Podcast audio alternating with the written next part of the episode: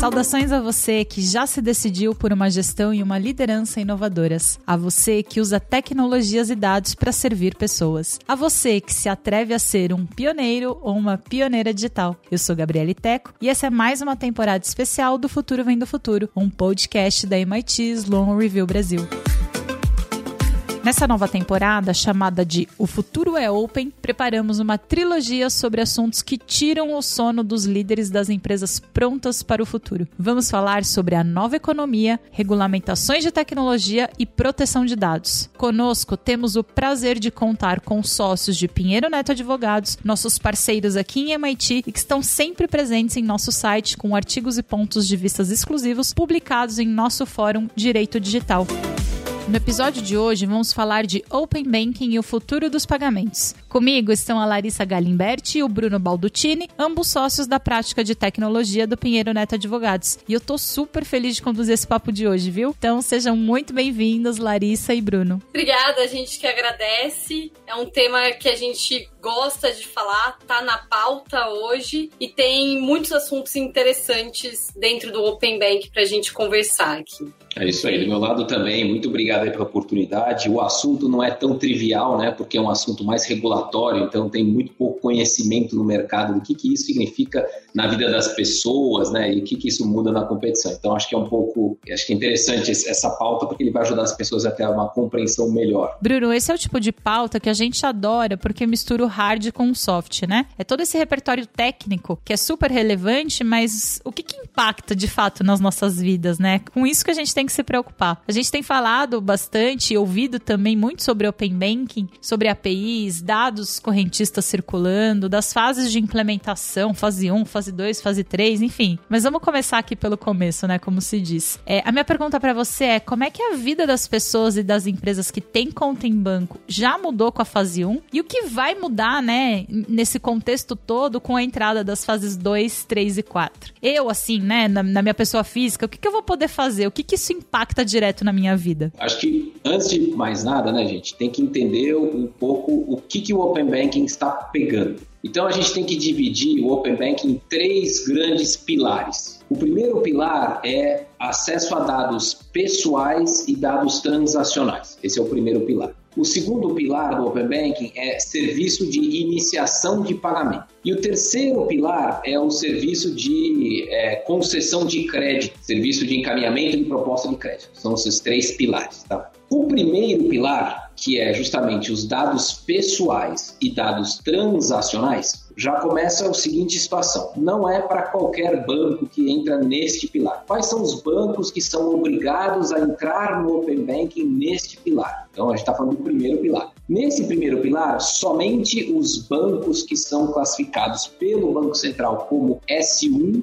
e S2. O que, que é isso? S é uma classificação que vai de 1 a 5. E a palavra S significa sistemicamente relevante. Um banco que é muito grande né, e que, se quebrar, ele afunda a economia, é um banco sistemicamente relevante. E ele tem uma gradação, e é, essa gradação é feita por uma regra do Banco Central, e o valor e o tamanho do banco leva em consideração uma referência ao PIB. Então, é quanto ele representa ao PIB. Esta fase, esta coluna primeira aqui de os participantes do Open Banking de acesso a dados pessoais e transacionais, ele se aplica de forma obrigatória somente aos bancos S1 e S2. Quem são S1 e S2? Os grandes cinco bancos: Banco do Brasil, Caixa Econômica Federal, Itaú, Bradesco, Santander.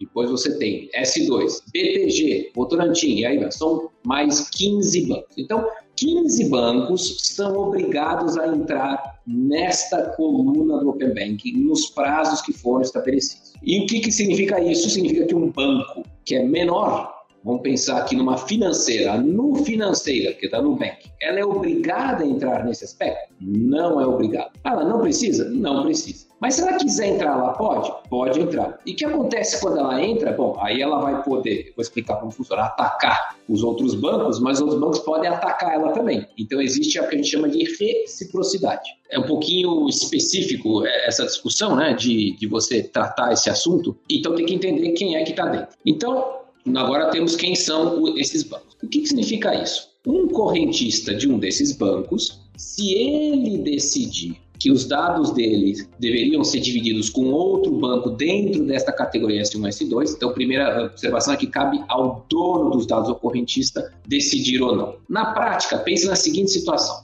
eu tenho uma conta no banco A e tenho uma conta em relacionamento no banco B. Então, eu tenho dois bancos que eu sou correntista, consumo produtos bancários. Aí chega o banco B e fala assim: Ô Bruno, você toma cheque especial nos seus outros bancos? Ah, eu tomo. Chegou a metade do mês, já não tem saldo na conta, cai no cheque especial. Vem cá, você gostaria que eu te oferecesse uma linha de financiamento, uma linha de crédito mais barata do que o seu banco A e evita que você custe mais caro? Puxa, eu tenho interesse. Que, como é que funciona isso? Ah, me autoriza Bruno, você, por favor, me autorize para que eu acesse os seus dados no banco A para que eu possa né, acessar não só os seus dados pessoais, então me dá um pouco o seu histórico de crédito, como é seu, seu histórico pessoal, seus dados cadastrais, e também o acesso à conta, quantas vezes você fica negativo, a taxa de juros do empréstimo, tudo isso. Você me autoriza? E como eu já tenho relacionamento com este banco B, né, então isso pressupõe que eu tenho que ter relacionamento com esses dois bancos,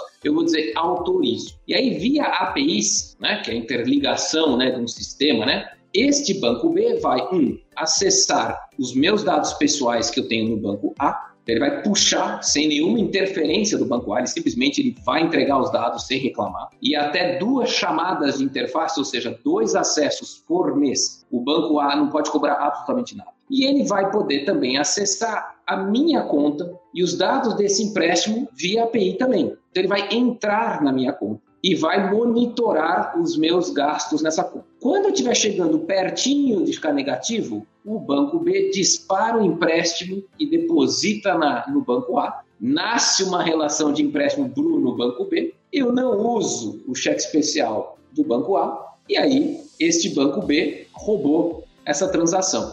E ele acessou, pode acessar até 120 vezes os dados da minha conta de graça por mês a partir de um pouco mais de 120, aí tem uma tabela que pode se cobrar pelo acesso, pelo acesso às, às APIs dos dados transacionais do Bruno no banco A. Então, só para vocês entenderem como funciona o Open Bank, ele vai criar muita competição entre os bancos para consumir produtos bancários. Como a gente está falando da primeira coluna, dados transacionais, significa que nesta coluna, tudo que for dados relativos à conta corrente, cartão de crédito, cartão pré-pago, qualquer operação de empréstimo, financiamento, crédito, qualquer atividade de investimento, CDB, compra de valores imobiliários que são distribuídos pela instituição financeira, né? é, qualquer operação de câmbio e qualquer outros produtos como previdência e seguros distribuídos nesses bancos vão estar sujeitos a essa competição plena entre os bancos S1 e S2 de forma obrigatória. E no meu exemplo, eu falei, e se a Nubank quiser entrar? Perfeitamente, a Nubank pode chegar nesse exemplo e falar, ô Bruno, você está tomando cheque especial? Vou dizer, tô. Ah, você me permite? Eu vou dizer sim. Aí pronto, a Nubank acabou de entrar no Open Bank, ela vai acessar o banco A da mesma forma, apesar que ela não era obrigada, ela decidiu entrar. Feita essa operação, significa agora um cliente que é cliente da Nubank e é um cliente do banco C, que está dentro do Open Bank, ou do banco A, que está dentro do Open Bank, ele é S1 ou S2, vai poder fazer a mesma discussão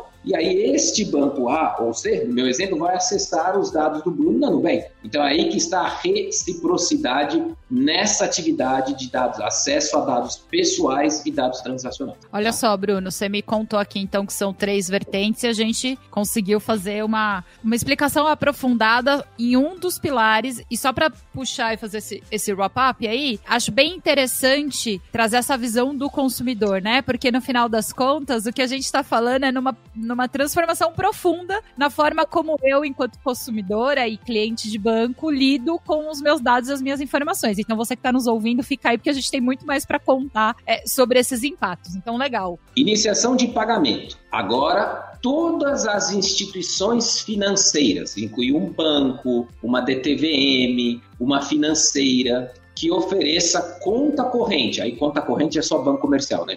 Conta corrente ou conta de pagamento e wallet. E aí por isso que eu falei BTVM, financeira, porque elas podem oferecer conta pagamento. E todas as instituições de pagamento, né, que aí é outro tipo que foi regulado, como por exemplo Nubank, Neon, né, que são instituições de pagamento, PagSeguro, né, que ofereça e-wallet ou conta de pagamento, são obrigados a entrar nesta vertente. Então, diferente da primeira, que é só S1 S2, essa aqui é todo mundo que oferece conta corrente ou conta de pagamento, tem que entrar nisso. E o que, que é isso? É um sistema em que todas essas entidades vão interligar as suas contas correntes dos clientes e as contas de pagamento nesse sistema, e vai ter uma entidade chamada iniciadora de pagamento ou prestadora de iniciação de pagamento ou PISP, PISP, esse é o nome. Ele vai, vai fazer com que, mediante a solicitação de um cliente, o PISP vai solicitar que o dinheiro seja transferido de A para B. Então, eu vou dar um exemplo.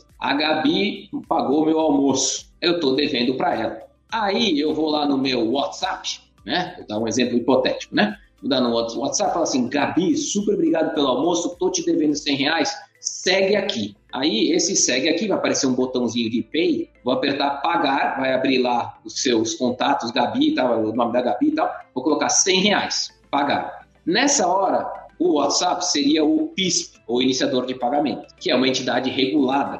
E aí o WhatsApp vai chegar e vai falar assim: Pô, o Bruno tem uma conta no Itaú e a Gabi tem uma conta no Bradesco. Então o que vai acontecer? O WhatsApp vai chegar: Itaú, transferir 100 reais do Bruno para a Gabi nesta conta aqui, fazendo um Pix, por exemplo, ou fazendo um TED, ou fazendo um DOC. A forma de pagamento ele que vai escolher, ele, usuário no final, né? E aí eu vou fazer uma transferência de dinheiro e o banco que tem a conta que tem um depósito inicial e o banco beneficiário, eles não interferem no processo, eles são obrigados a executar essa ordem vinda de um iniciador de pagamentos. Então, é, neste modelo, ele no fundo você pode falar assim, acaba o débito automático, não tem mais boleto, é simplesmente execução de uma ordem de pagamento super simples, em que os bancos que estão interligados não podem questionar, não, não, não concordo que saia da conta, não tem nada disso. Foi solicitado, está solicitado e acabou. O que tem máximo é uma confirmação de que o Bruno autorizou essa transferência. Então essa é a segunda vertente do Open Bank que se aplica a todos que têm conta corrente e conta de pagamento. Só para fazer uma, uma observação aqui, como você deu o exemplo do WhatsApp, isso já tá valendo, né? Porque o WhatsApp Pay já tá rolando aí. Outro dia eu fiz até um teste, gente. Mandei um real pro meu marido, ele recusou. Eu falei, mas por que você recusou, poxa? Ele falou, não, mas eu falei, era um teste, queria saber se funcionava. Mas isso já tá, já tá ok, já tá acontecendo. Olha, com relação ao teste, assim, nós que fizemos o WhatsApp Pay, tá? Ele virou. PISP, frente Banco Central, então a gente conhece o modelo, né? E aí eu fiz um monte de teste, meus estagiários, advogados, mandavam um real, dois reais, e aí a crítica foi, você podia ter mandado um cenzinho para mim, né? Então ainda reclamaram, né? Que né, faz parte da vida, né?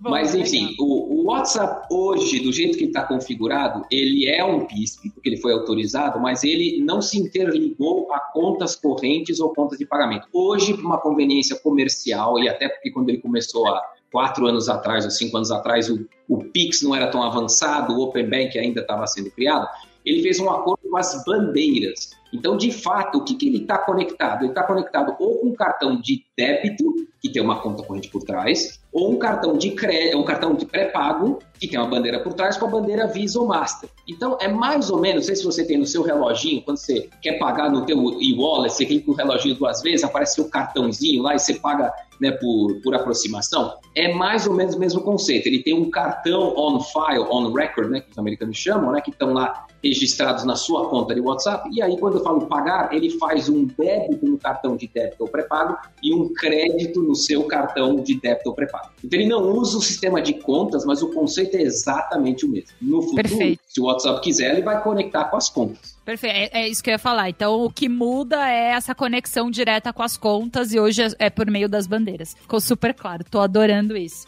Concessão de crédito. Terceiro pilar. Concessão de crédito ainda está pouco escrito na norma, mas o conceito é muito simples. Toda instituição financeira que oferece crédito via correspondente bancário vai ter que aderir a este sistema. Então, primeiro, quem que é o correspondente bancário? É o velho e bom pastinho que fica na rua. Quer um empréstimo? Quer aquele cara chato, sabe? Lá no centro? Bom, e não é só isso também. O Corban ele pode ser eletrônico. Hoje, várias fintechs de crédito né, que você vê no mercado Você entra numa plataforma, né? Você entra na Geru, é, e ela é uma plataforma eletrônica que está oferecendo crédito. Então, é um Corban eletrônico. Então, toda instituição financeira que tem um Corban eletrônico, ele é obrigado a entrar nesse sistema. Parecido com o segundo. Então, é se você concede crédito, instituição financeira concede crédito e tem Corban, você tem que entrar. E nesse sistema, basicamente, uma pessoa que quer tomar emprestado, ele vai poder entrar e falar, quero tomar emprestado. Aí o banco A vai dizer, não, perfeitamente, Bruno, eu te dou a um juro de 3% ao mês. Aí vem o outro e fala, não, não, eu faço por 2,5%. Aí vem o terceiro e fala, vocês estão loucos? Eu faço por 2%. Então eles vão brigar para esse cliente tomar um empréstimo mais barato possível, como se fosse um marketplace em que as pessoas vão brigar para esse cliente tomar um crédito barato, o mais barato possível. Ele vai escolher o mais barato. Então essa é a terceira vertente do Open Bank. Então, resumindo tudo, são três grandes blocos. Super legal, Bruno. Agora me ajuda a localizar com essa questão das fases de implementação. Existe um depara entre essas três frentes e as fases de implementação? Só para unir aí com a minha pergunta inicial, porque pelo que eu tenho aqui monitorado, são quatro fases, certo? Sendo que eh, rolou adiamento, enfim, em relação às fases. Me ajuda a, a, a explicar essa questão das fases, por favor. Beleza. Então, o Banco Central, ele fez quatro fases porque ele quebrou um pouco a forma de quem entra e quando, tá? Então ele fez uma primeira quebra, que é uma das fases que são na primeira coluna, que é dados pessoais e transacionais. Então esse tem um prazo agora, que são todos os dados pessoais e todos os dados transacionais relativos a conta corrente, conta de pagamento ou e-wallet, cartão de crédito e operações de crédito. Então, sobre isto, entra agora. Então, todos os bancos S1 e S2 serão obrigados a estar interligados para permitir que um cliente, de, que seja cliente desses bancos, né, possa solicitar, ou o banco possa solicitar, o acesso aos meus dados pessoais e os dados relativos a estes produtos. Aí, a próxima fase, ele mistura, ele pega e joga agora a coluna do meio, a iniciação de pagamentos, que é em agosto. Em agosto, todos os bancos que têm conta corrente, conta de pagamento e todas as ações de pagamento que ofereçam conta de pagamento vão ser obrigadas a estar interligadas nesse sistema. Mas a única forma de você, junto ao PISP, né? Mas a única forma de transferir dinheiro será, por enquanto, o PIX. Então ele não vai colocar DOC TED, nem boleto, ele quer colocar só o PIX. Então essa é a segunda fase. A terceira fase volta para a coluna 1 de novo ele vai pegar o resto dos dados transacionais, que tem a ver com investimento, câmbio, previdência e tudo, que é a terceira parte. E o quarto é aquele serviço de marketplace de crédito que eu falei agora há pouco, né? Que é a oferta de, de crédito. Então, ele quebrou misturando um pouco as colunas. Por isso que as pessoas ficam confusas, né? Falando, mas o que é o um negócio? Então, ele quebrou um pedaço da primeira coluna agora, pegou a segunda coluna, depois ele voltou para a primeira coluna e agora, no final, na quarta fase, é a terceira coluna. Ele fez essa mistura toda. Perfeito. Isso acho que vale dizer o faseamento. Muitas vezes a gente, né, os gestores dentro das empresas sabem a importância muitas vezes da gente fazer os projetos porque são complexos, envolvem muitas instituições, milhões de clientes e Larissa, que não me deixa mentir, dados. E mais dados, e mais dados. Então eu queria trazer a Larissa aqui para nossa conversa, Larissa, para você trazer pela perspectiva é, dos dados, né? O que está mudando de fato, né? O Bruno traz o, o, olhar da regulação e essa explicação conceitual, mas acho que quando a gente dá ao consumidor o poder de ter os seus próprios dados, né, na, nas mãos, muita coisa muda. Então eu queria que você contribuísse aí com essa nossa primeira fase mais conceitual. Mas é exatamente isso que o Open Banking traz, né? Quando o Bruno explica aqui toda a questão do sistema, né, das fases, dos compartilhamentos, qual que é o olhar do consumidor, do cliente, do usuário do Open Bank. O Open Bank pega essa pessoa, esse usuário, todos nós, né, coloca no centro do sistema financeiro como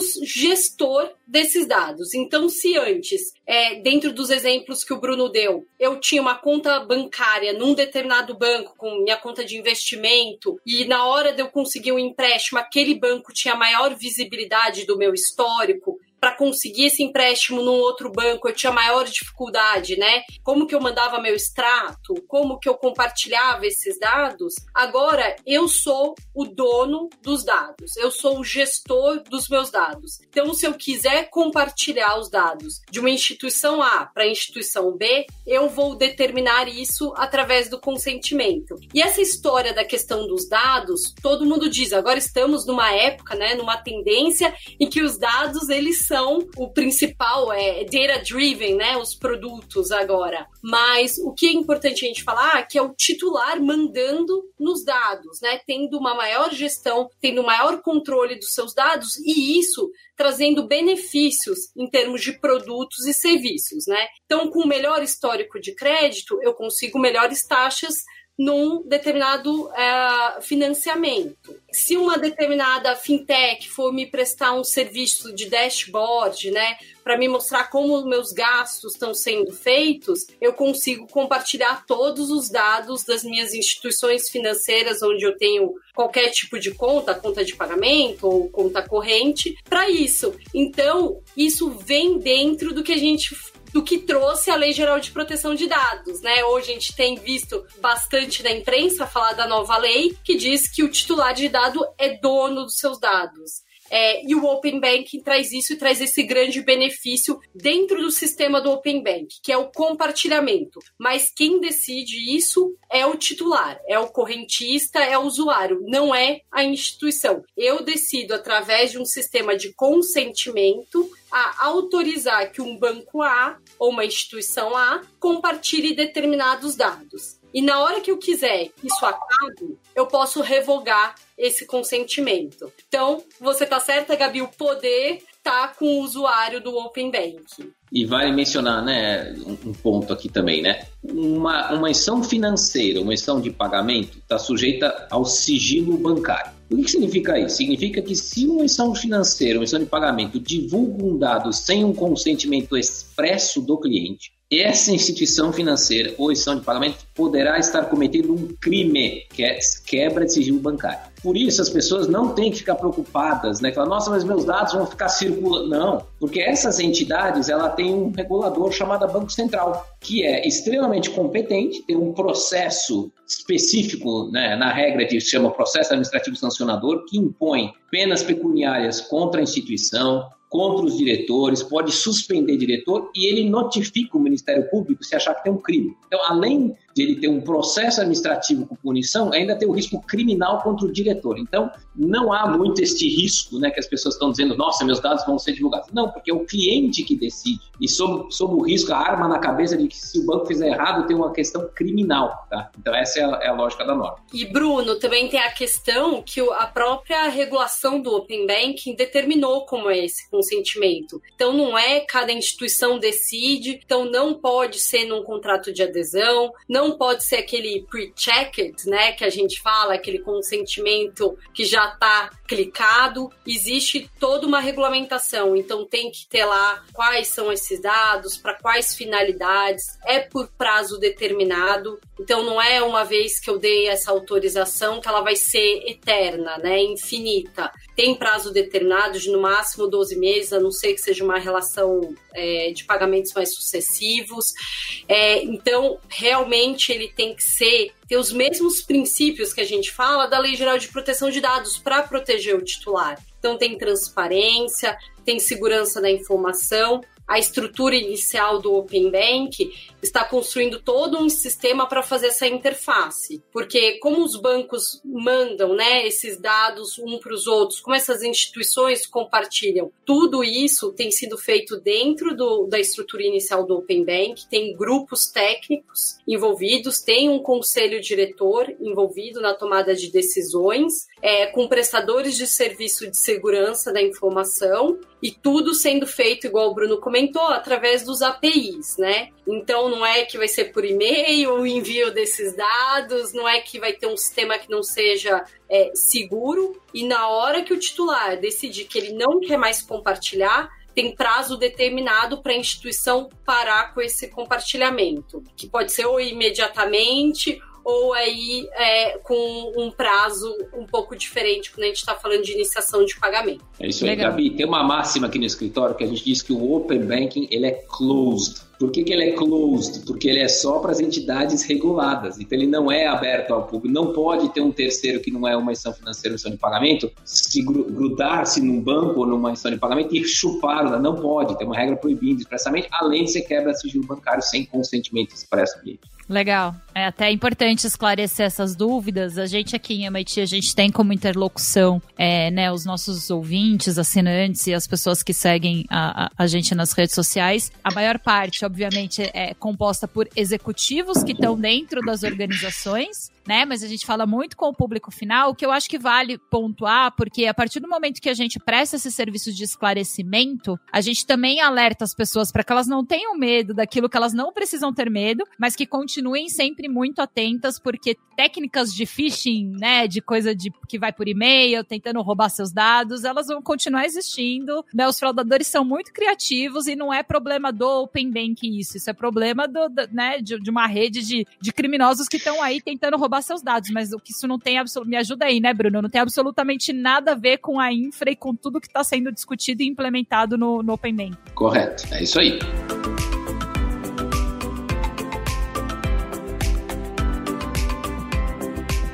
tem uma questão, Gabi, que eu acho que é legal contar para quem está ouvindo, que o, as instituições que vão entrar no Open Bank, elas vão ter que passar por testes de conformidade, né? Então, hoje existe toda uma construção desse teste de conformidade para que ela atenda todos os padrões técnicos de, de segurança da informação para que possa haver esse compartilhamento de dados e serviços. O que eu acho que vale, inclusive como gancho aqui, Larissa e Bruno, para a gente partir para uma, uma outra questão do porquê que o Brasil está adotando o Open Banking agora e o que vale dizer, e a gente como empresa sempre disse que as nossas, as nossas instituições financeiras, o segmento bancário no Brasil sempre foi muito avançado do ponto de vista de tecnologia, de segurança, né? É um mercado gigante, né? São 220 milhões de brasileiros, então a gente pode se orgulhar disso, mas eu queria que vocês trouxessem esse contexto, né? Por que agora, né? E se, se outros países também estão indo nessa linha? Você tem que olhar um contexto maior, específico de Banco Central. Desde 2010, eh, o Banco Central vem fazendo estudos de mercado sobre análise do, do, nosso sistema de concentração bancária. Né? Por que, que o nosso sistema é tão concentrado? Por que, que foi feito isso? E tem uma explicação de política de Estado. O Brasil passou por hiperinflação, vários planos econômicos, o dinheiro desapareceu da sua conta, tudo que você pode imaginar. E aí, por conta disso, a decisão de Estado, de política de Estado, era você sempre ter bancos sólidos com muito capital para aguentar as características. O mercado bancário brasileiro sempre foi aberto para bancos estrangeiros e tivemos vários bancos estrangeiros que entraram aqui no Brasil. Só que como tem aquela máxima que Brasil não é para iniciantes, né? Todos tiveram dificuldade, porque de fato é um país com tamanho continental, você tem uma necessidade de investimento em estruturas físicas, agências, tipo, que era muito caro. Você tem essas características de Brasil, de planos econômicos, governo, volatilidade, né? E você tem também a característica de processos decisórios mais lentos né, de um banco internacional quando você compara com um banco doméstico. Isso fez com que, por conta de tudo isso, vários desses bancos, alguns tiveram problemas. Quando acabou a inflação, alguns bancos brasileiros né, quebraram porque viviam com o modelo de inflação, sabe? Você estabiliza a economia, você tem que mudar o seu business model. Então,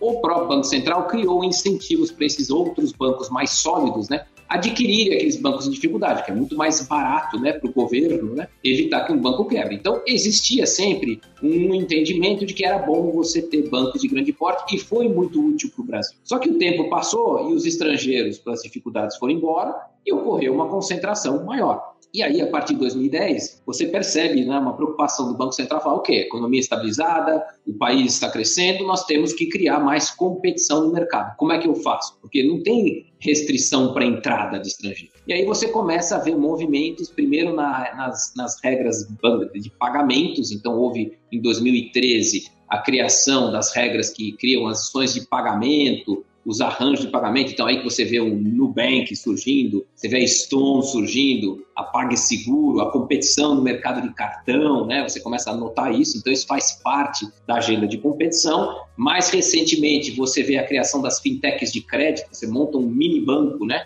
Com um milhão de reais de capital, super leve, que consegue oferecer em wallet, que consegue fazer empréstimo, cartão de crédito, né, e está ligado no sistema de pagamento. Então ele criou tudo isso, então você começa a ver uma entrada maciça né, de novos players que está desafiando né, esses incumbentes, mas como o mercado é muito concentrado, né, você precisa, e aí o próximo passo evolutivo né, é o próprio Open Bank. Então o Open Bank ele está na cadeia né, de política do governo que está dentro do, do, Banco Central de criar mais competição no mercado. E como é que eu faço a competição no mercado? E esse é um ponto importante. Por que, que só agora isso surge? Né? Porque se você viesse para o Brasil há 10 anos atrás, você tinha que abrir 5 mil agências bancárias para conseguir competir com os grandes bancos. Hoje, com a tecnologia, eu não preciso abrir uma agência. Eu consigo acessar o meu cliente pelo app. Então, uma das grandes barreiras de entrada, que era a necessidade de física, ela foi substituída pela tecnologia. A segunda barreira de entrada era acesso à informação. Puxa, aquele banco lá que tem, esses cinco bancos que tem 80% do mercado, eles têm um acesso à informação que é muito superior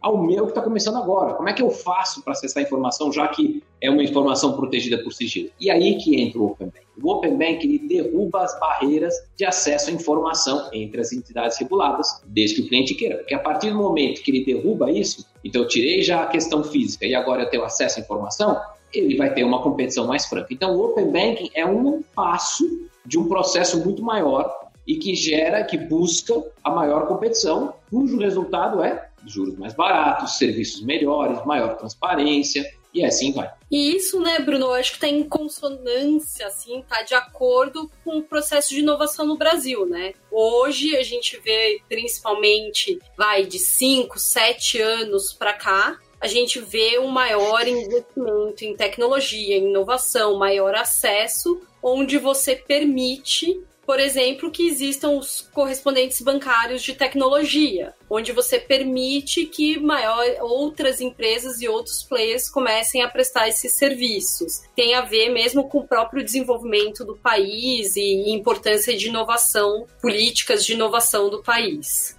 Muito legal, gente. E aí, já que vocês trouxeram uh, como é que foram caindo essas barreiras de entrada, né? Em termos de inclusão de desbancarizado, né? Ou de democratizar ainda mais produtos vamos dizer, elitizados, como seguro, por exemplo, o Open Banking vai fazer muita diferença? Eu acho que o Open Banking vai ajudar, mas a mudança já começou antes, né? E aí as pessoas, se você olhar hoje, né, e até março do ano deste ano, né, qualquer pessoa jurídica poderia montar uma e-wallet, ou seja, oferecer conta de pagamento sem qualquer autorização prévia do Banco Central. Eu podia montar o Bruno Payments e falar, Gabi, você não quer deixar o dinheiro aqui comigo, Larissa? Deixa. E eu podia fazer isso sem qualquer autorização prévia. Hoje eu posso oferecer um cartão de crédito sem autorização do Banco Central. Eu posso ser uma maquininha sem autorização do Banco Central e agora criou o PIS. Então, até março, eu podia fazer tudo isso sem qualquer barreira de entrada. Por que, que ele fez isso? Porque justamente ele está querendo tirar o custo regulatório e permitir a tecnologia trazer inovação. Então, várias pessoas que eram desbancarizadas, por conta dessa regra que você entra sem autorização prévia do Banco Central,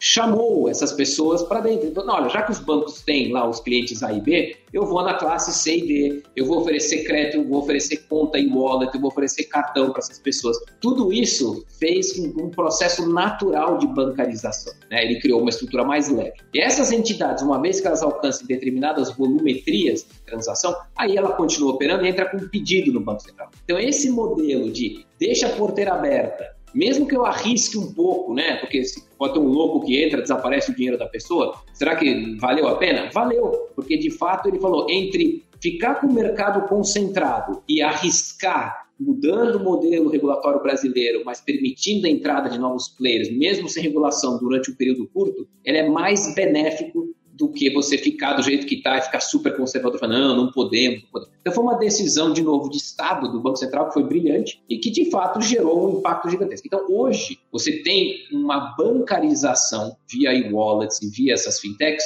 que não se via há cinco anos atrás. E aí, com a entrada do Open Bank, essas pessoas desbancarizadas, né, que têm um relacionamento, vão poder usufruir de, ah, eu quero ver, vai ter competição de preço, eu quero participar também. Então, o Open Bank, sim, ele ajuda essas pessoas, mas essa, essa iniciativa começou antes já. Quando você olha para a parte de dados mesmo, você vê que o país também tentou outras alternativas para chegar hoje no que é o Open Bank. Então, a questão do cadastro positivo.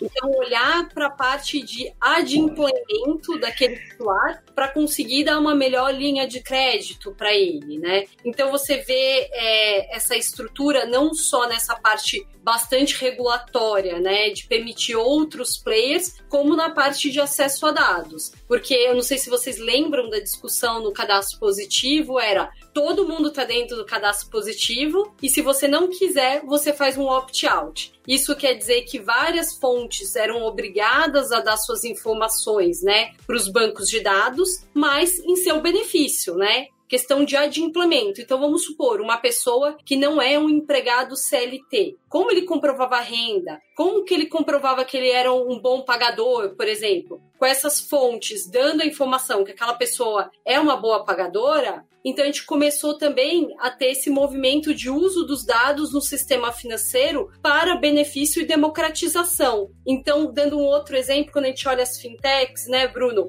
é uma que não consegue dar um determinado crédito, porque não está dentro da linha de crédito, Hoje ela pode fazer um lead com a autorização do, do titular, né, do usuário, e ver se alguma outra fintech se interessa por aquele crédito, por aquela linha de crédito. E aí foram criando também, ainda fora do Open Bank, antes de chegar nisso, nos marketplaces de créditos, de empréstimos, que uh, atendeu uma parte da população que ficava mais afastada do sistema bancário. Legal. Só para ver se eu, se eu tô com vocês aqui na mesma página. O Open Bank vem para reforçar reforçar e trazer esse acesso mais amplo, mas não começou com ele, né? A gente já tinha movimentos anteriores com os exemplos que vocês trouxeram, que já tinha esse intuito de bancarizar os desbancarizados. Aqui o trava-língua para derrubar a mediadora deste bate-papo. E, e, e, Gabi, existe um outro fato que você mencionou, por exemplo, seguros, né? No Brasil, a parte de seguros não é o Banco Central que faz, é a SUSEP. A parte de previdência é o CNSP. Então você tem outros órgãos reguladores que tratam desses assuntos. Mesmo assim, né?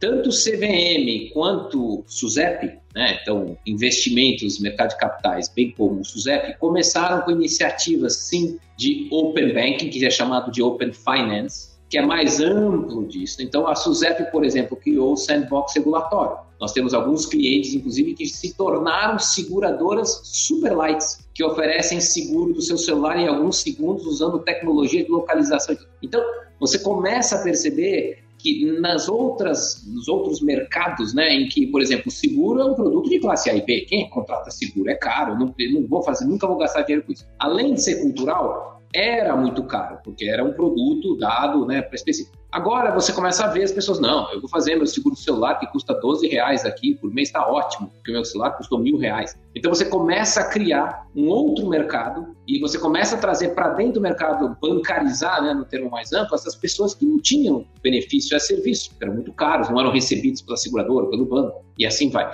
Então você tem que olhar um conjunto, e isso de fato o Banco Central, SUSEP, CVM, estão se organizando, sim, cada um nas suas esferas, para lá na frente criar o Open Finance, que é algo muito maior, mas que envolve todas as áreas de forma organizada. O que você já deu uma ótima oportunidade para explicar que são coisas diferentes, mas com intersecções, né? Uma, uma, conversa entre toda essa estrutura muito legal. O que me permite perguntar para vocês, porque percebo muito, muitas vezes, uma certa polarização de que, até do ponto de vista das instituições financeiras mesmo, como players, né, do, desse mercado, a gente percebe que muitas vezes existe uma visão ali de, ah, então tem vencedores e perdedores nesse mercado, banco A perde, banco H ganha. Queria que vocês trouxessem essa visão mais ampla do ponto de vista de mercado, né? O que, que significa o Open Banking para o mercado como um todo? Veja, acho que o conceito de perder e ganhar é muito relativo, né, como você mesmo bem disse, mas sem dúvida, se eu tenho uma concentração com cinco bancos de 80% dos depósitos, 90% do crédito, e de repente este mercado começa a ter outros competidores, esse 80% cai para 60%, para 50%, isso, obviamente, esses bancos estão perdendo terreno. Mas esses bancos também têm muita capacidade e eles vão se reinventar. E às vezes a gente pode chegar no modelo, que é o modelo europeu, a gente não sabe se isso vai acontecer, que é o seguinte: eu sou um banco X que sou muito bom em empréstimo, mas não sou ruim em cartão. Então eu vou fazer uma plataforma em que o empréstimo eu ofereço, o cartão é do outro banco ou do outra fintech, eu vou montar um marketplace para o cliente ser bem atendido. E eu vou fazer acordos, vou ganhar dinheiro de forma indireta e assim vai. Então essa é uma tendência que se vê na Europa. A gente não sabe se o Brasil, se o nosso povo é tão, os bancos são tão beligerantes que não aceitariam isso, ou de fato eles vão aderir a esse conceito do super app que tem tudo e lá dentro você busca o melhor para o cliente, que é isso que acontece em alguns lugares. E eu acho que tem um ponto que eu gostaria até de desmistificar, porque quando a gente fala de dados, existe até um, uma lenda, assim, ah, não, não quero que use meu dado,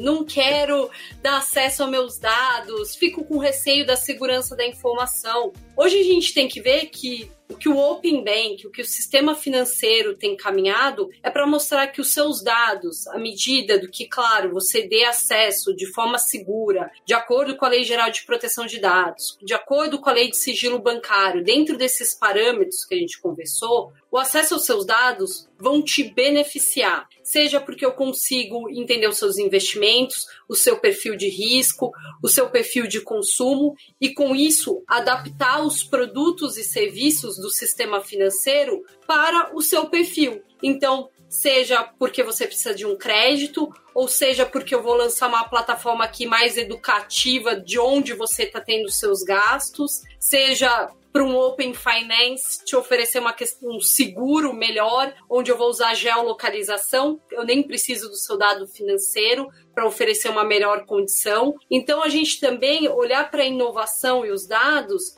como benéfico para a sociedade, né? Dentro desse sistema financeiro. Então, para mim, quem ganha na hora que a gente está falando de dados são os usuários né, na medida do que a gente permite que terceiros usem os nossos dados para nosso benefício, o melhor acesso a produtos e serviços financeiros. Acho super pertinente esse seu, essa sua ressalva, Larissa, porque brasileiro é muito desconfiado, né? Talvez é porque a gente apanha um pouquinho, então a gente tem essa tendência a, a ter essa, essa desconfiança. Mas acho que, como consumidora, vocês trazendo o olhar do especialista, eu, eu, eu fico pensando no, no meu papel como consumidora, cliente das instituições. Eu vou dar um exemplo para o nosso ouvinte que acho que ele vai se identificar. Gente, acabou aquela história de a gente precisar ficar sempre amigo do gerente do banco, entendeu? Você tem o poder dos seus dados, né? Os seus dados comprovam todo o seu histórico e aí você poder negociar boas taxas, você,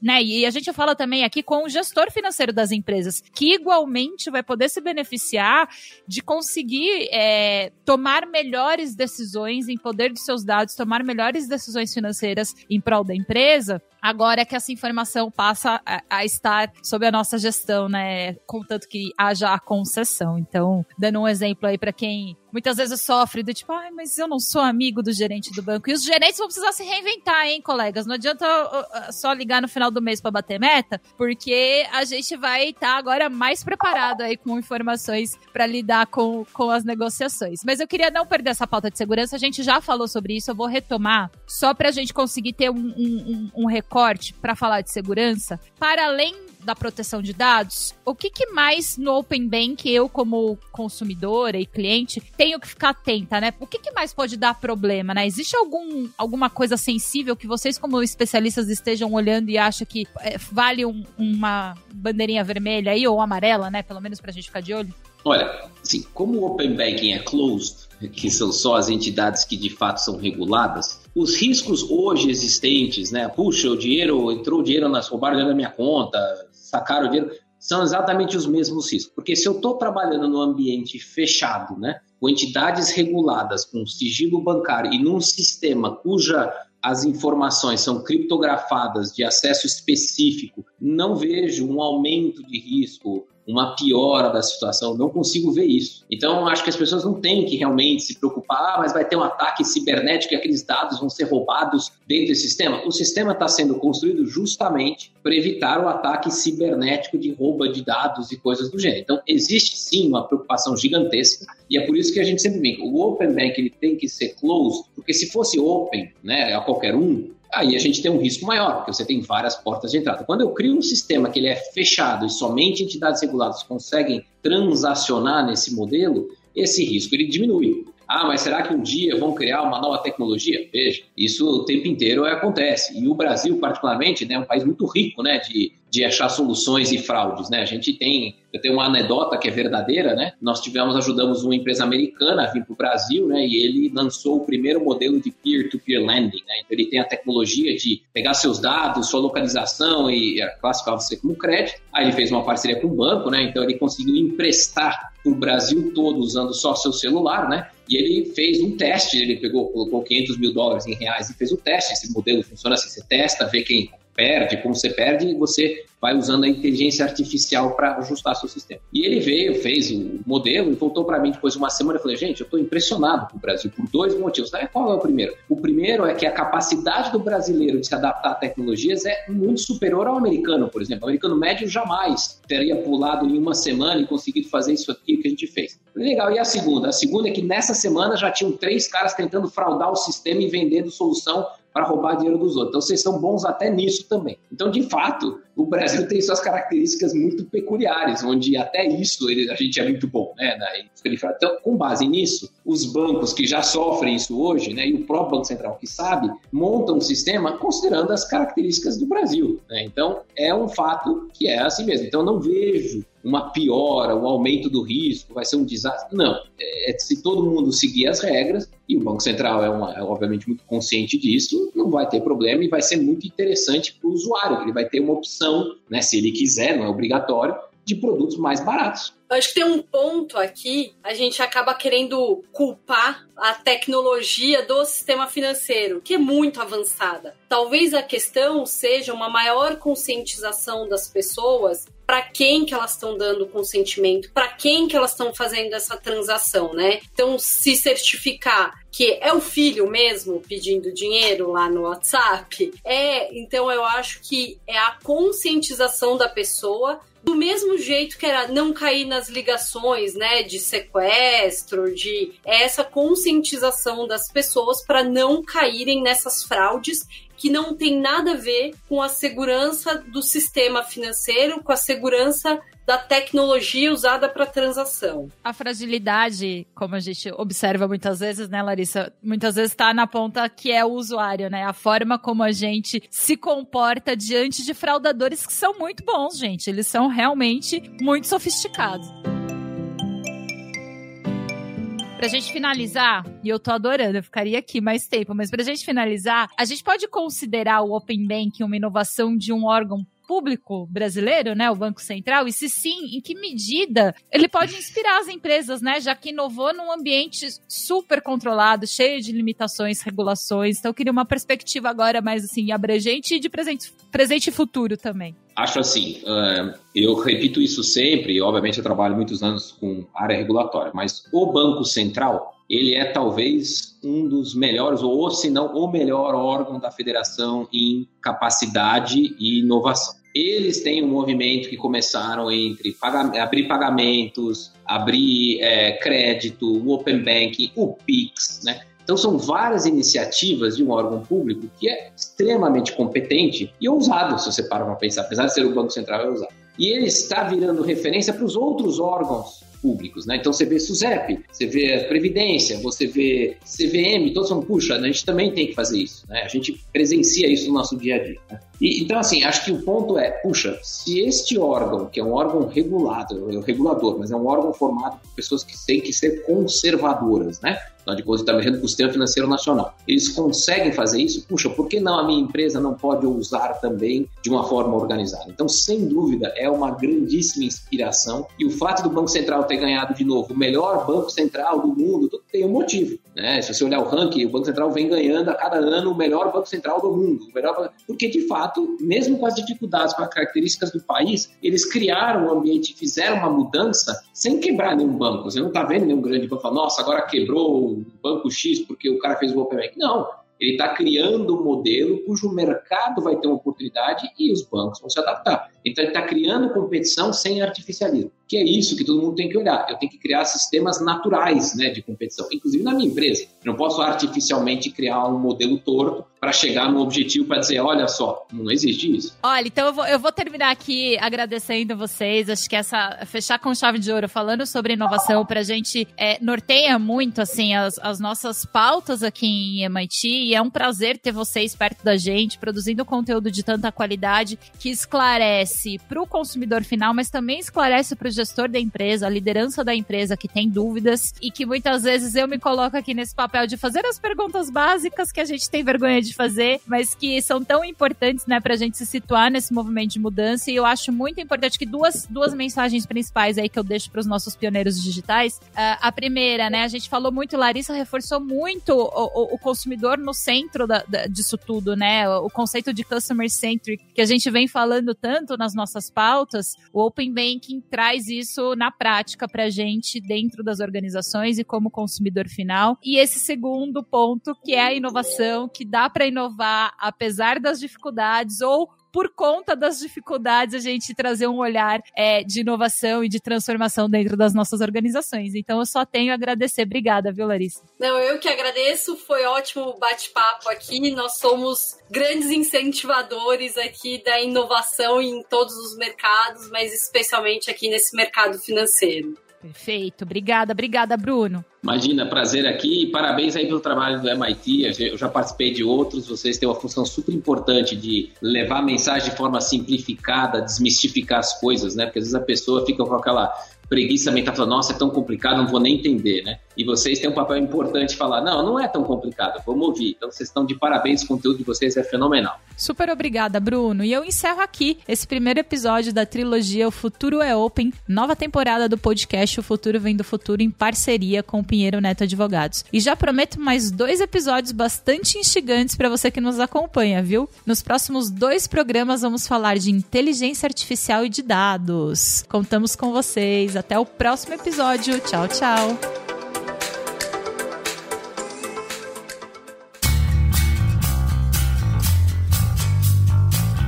Foi o Futuro Vem do Futuro, um podcast da MIT Sloan Review Brasil e da Cura Editora. Esta temporada conta com parceria de Pinheiro Neto Advogados e produção de Ângela Miguel e Lavínia Pedrosa. A direção é de Adriana Sales, a apresentação de Gabriele Teco, edição e sonorização da Aerolitos Edição Inteligente.